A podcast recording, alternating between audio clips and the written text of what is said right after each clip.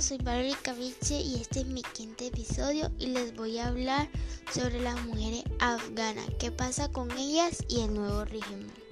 El Departamento de Estados Unidos publicó el miércoles una declaración conjunta firmada por decenas de países, la que expresa su preocupación por los derechos de las mujeres y niñas afganas e insta a los que están en el poder en Afganistán a garantizar su protección. La declaración fue firmada por Estados Unidos, Gran Bretaña y la Unión Europea y otros 18 países. Dice que los firmantes están profundamente preocupados por los derechos de las mujeres afganas a la educación, el trabajo y la libertad de movimiento tras la toma de poder de los Las mujeres y niñas afganas, como todos los afganos, merecen vivir en condiciones de seguridad y dignidad, dice la misiva. Debe evitarse cualquier forma de discriminación y abuso. En la comunidad internacional estamos dispuestos a asistirlas con ayuda humanitaria y apoyo para asegurar que sus voces puedan ser escuchadas. Agrega que el mundo monitoreará de cerca cómo cualquier gobierno futuro garantiza los derechos y libertades que se han convertido en una parte integral de la vida de las mujeres y niñas Afganistán durante los últimos 20 años.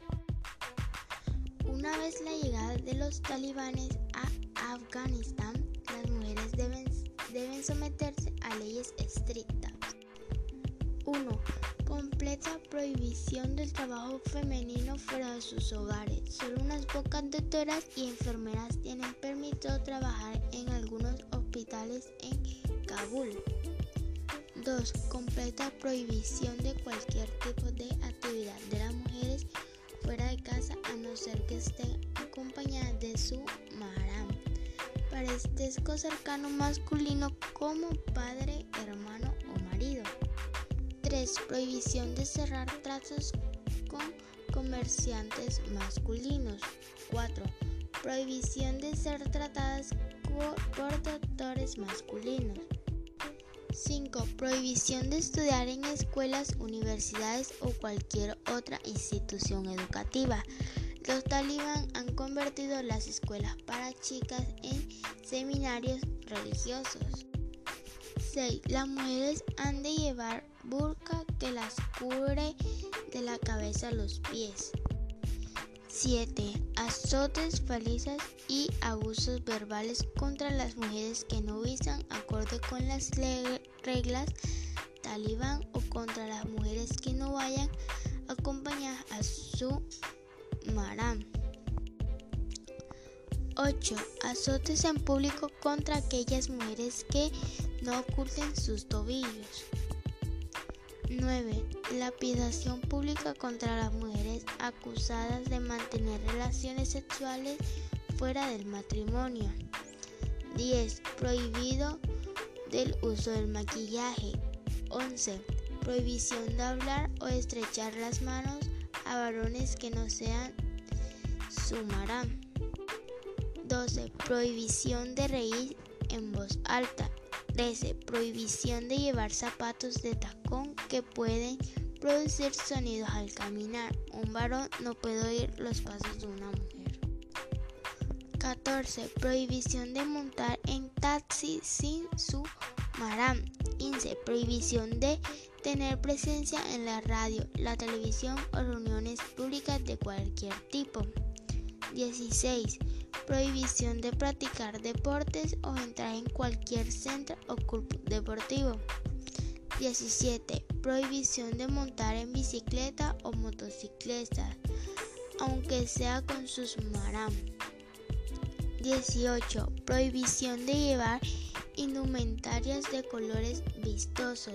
En términos de los talibán, se trata de colores sexualmente atractivos. 19. Prohibición de reunirse con motivos de festividades o con propósitos recreativos. 20. Prohibición de lavar ropa en los ríos o plazas públicas. 21. Modificación de toda la nomenclatura de calles y plazas que incluyen la palabra mujer. 22. prohibición a las mujeres de asomarse a los balcones de sus pisos o casas. 23. Opacidad obligatoria de todas las ventanas para que las mujeres no puedan ser vistas desde fuera de sus hogares. 24. Prohibición a los sastres de tomar medidas a las mujeres y coser ropa femenina. 25. Prohibición del acceso de las mujeres a los baños públicos. 26. Prohibición a las mujeres y a los hombres de viajar en el mismo autobús. Los autobuses se dividen ahora en solo hombres o solo mujeres. 27. Prohibición de pantalones acampanados aunque se lleven bajo el burka. 28. Prohibición de fotografiar a mujeres. 29. Prohibición de la existencia de imágenes de mujeres impresas en revistas y libros o colgadas en los muros de las casas y tiendas. Este es el final del quinto episodio y gracias por escucharme.